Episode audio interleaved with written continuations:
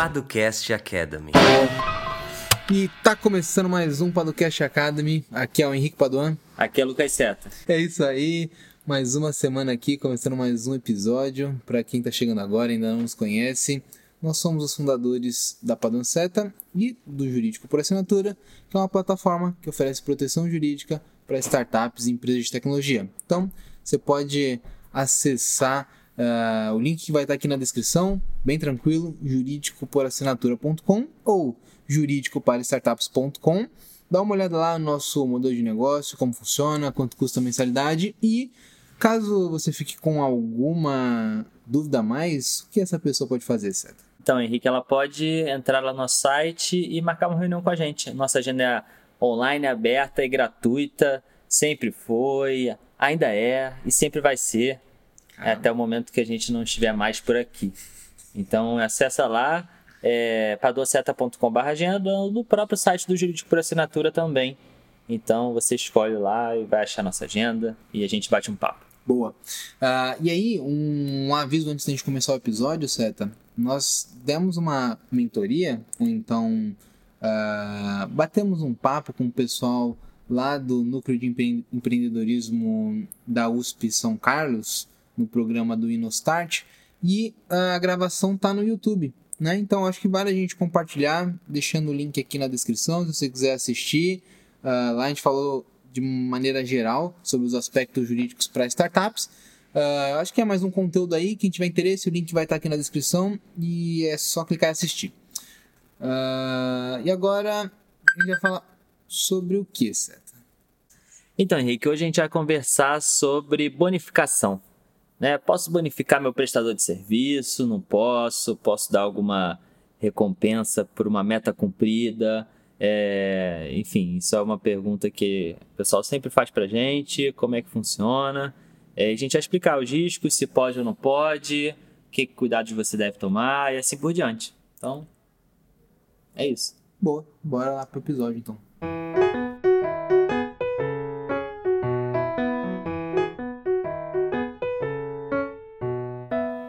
Pode ou não pode?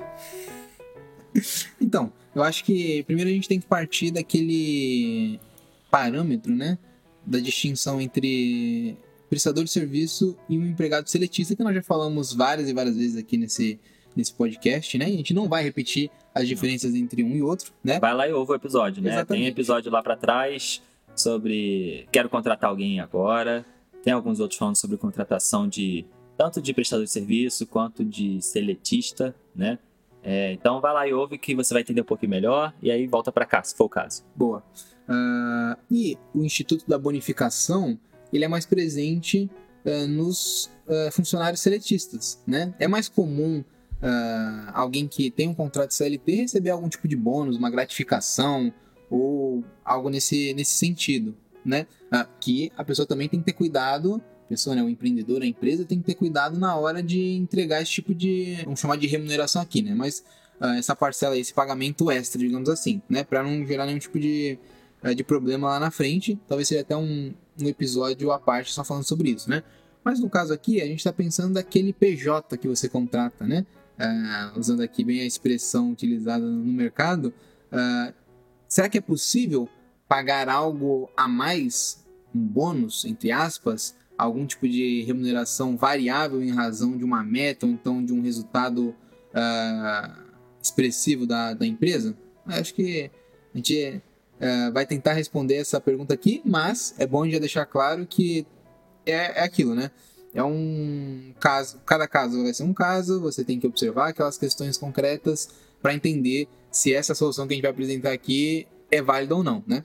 Exatamente. Então, é, já fica o convite de novo para marcar um, um, papo com a gente, para a gente conseguir entender melhor a sua situação. A gente vai dar aqui um, um panorama geral, né, Henrique? E muita gente pergunta para a gente justamente isso. Ah, se eu der uma bonificação, vai, vai se configurar uma relação trabalhista? Vai se configurar ali é, a, o meu prestador de serviço vai ser considerado um seletista? Não necessariamente, tá? É, nada impede de você dar algum tipo de bonificação para o seu prestador de serviço. É, e aí entram aqueles cuidados que a gente sempre fala. Você precisa ter um bom contrato, né? Isso vale para qualquer situação, não só para a questão da bonificação. E normalmente ele tá, essa bonificação está vinculada a algum tipo de meta pré-estabelecida, é, enfim, É... Normalmente está ligado à meta, né, Henrique? Acho que sim. Eu diria que metas e resultados, é, vamos chamar aqui expressivos, né? Mas que uhum. sejam extraordinários da empresa. Extraordinários no sentido de não ser ordinário, de ser comum, né? de ser comum. Não resultados incríveis. resultados incríveis em onde habitam. É. é... Mas é, é isso, né? Aquilo que não é do dia a dia do negócio, você, sei lá, fecha um contrato meio absurdo, então você tem um mês muito bom, uh, de alguma maneira você quer compartilhar né, uhum. esse resultado com, com aqueles que fazem parte do seu time. Uh, e aí eu acho que entra essa questão da, da bonificação, né? Aqui a gente não está utilizando pura e simplesmente a, a técnica uhum. é, da linguagem jurídica, né? Porque você tem diferenças entre bonificação, gratificação e sei lá mais o que, né? Então a gente está colocando aqui como um pagamento extra uh, ou um bônus, né? Uh, ah, para esse prestador de serviço, né? E aí, Seta, uh, eu acho que vale a gente colocar alguns parâmetros, né? De como não configurar esse bônus como uma verba trabalhista, né? Que esse é o grande perigo, além é, daquele perigo que você tem da sua relação de prestador de serviço ser enquadrado como uma uma relação de trabalho ou de emprego, no caso, né? você ter essas verbas extras também configuradas como uma parte ali da remuneração, que vai ter uma incidência de vários encargos e por aí vai, né? Então, acho que são. Você tem aquele risco comum de enquadramento é, como um empregado, e caso isso aconteça, uh, você pode ter o risco de ter essas verbas aí de bonificação configuradas como uma parte da remuneração do empregado. Né?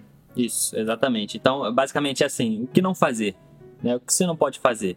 Ah, eu tenho um prestador de serviço e coincidentemente todo dezembro eu dou aqui uma bonificação para ele que é do mesmo valor do que a remuneração mensal dele, hum. né? É, assim, não não querendo ditar aqui o que vai acontecer, como a gente falou, cada caso é um caso, mas facilmente a Justiça Trabalhista poderia identificar isso e falar, nossa, isso é um décimo terceiro, na verdade, e ajudaria, por exemplo, a Justiça Trabalhista a entender que essa é uma relação seletista e aí por isso configurar que esse prestador, na verdade, é um empregado e esse pagamento de uma bonificação né, ser incluído ali na remuneração como um décimo terceiro.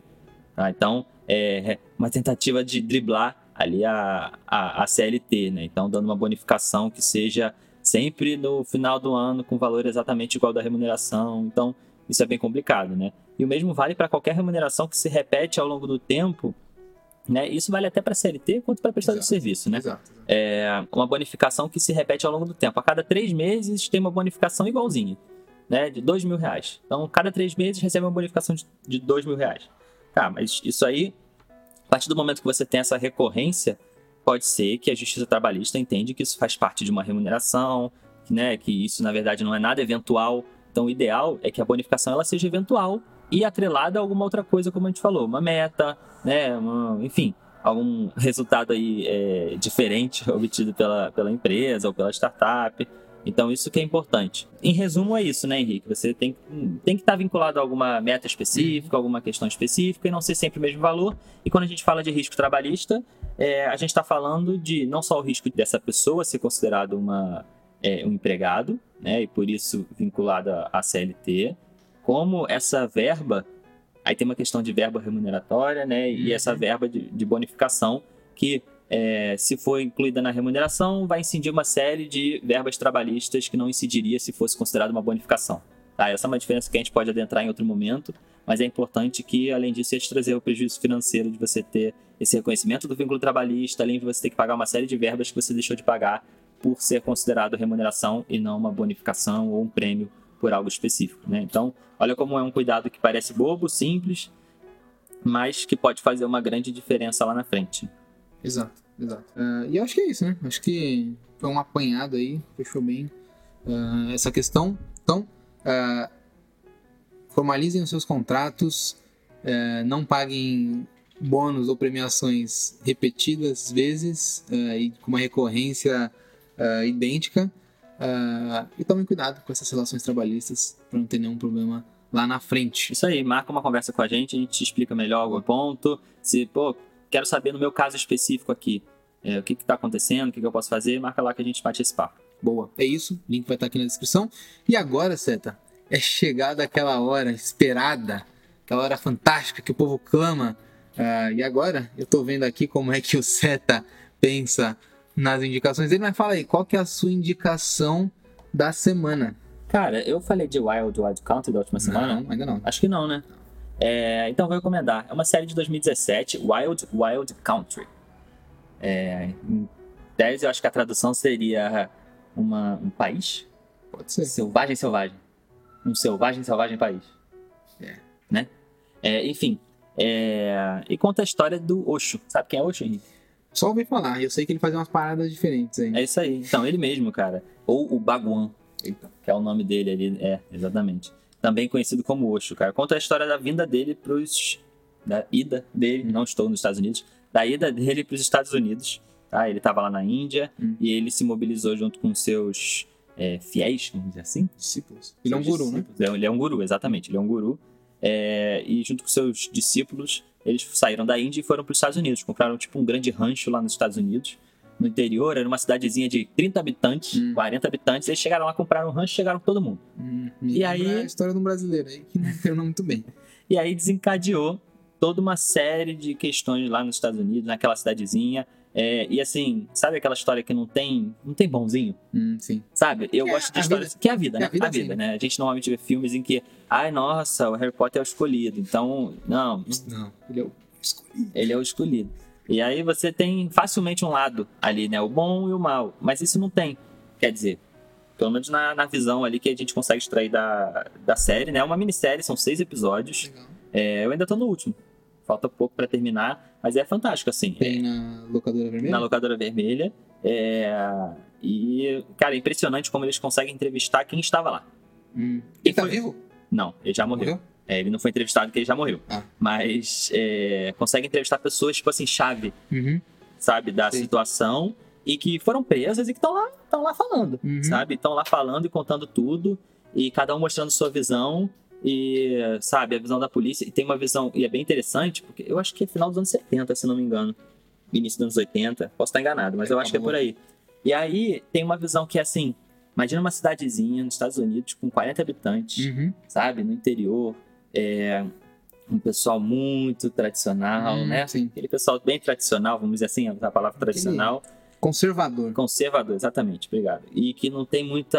É do Texas. É, não tá muito de braços abertos a receber Sim. pessoas diferentes, ainda mais um guru indiano Indiano. que vem com sua trupe, né? É, com uma cultura muito diferente Muito liberal. você vê ali, muito liberal. Então, esse choque faz com que. É, e o, o próprio Osho ele usa isso como argumento. Uhum. Se vocês não são a terra da liberdade, eu não posso vir aqui fazer o que eu bem entender dentro das suas regras. Só que, pô, são minhas regras, mas eu não gosto muito de você. Eu Uhum. vou fazer um. Então, tem esse lado que você pensa nisso, mas tem umas coisas absurdas vindo do, do pessoal do Osho, né? Os Rajnish. Então, cara, fica todo esse embate e é muito bom. Tem a parte. É, tem a parte cultural, tem a parte jurídica, tem as pessoas se. Pô, é muito bom, é muito bom. Gostei bastante assim, da série. É bem curtinha, vale a pena. Seis episódios, você mata essa série rapidinho e você conhece um pouco mais dessa história maluca. Porque é aquela história que vai escalando, Uhum. sabe? História ao absurdo. né? chega ao absurdo. Você vê o primeiro episódio e fala assim, caramba, que loucura. Quando você tá no último, você fala assim, cara, isso aí é um absurdo, sabe? Uhum. Pra quem acompanha, pra quem via South Park, me lembra South Park.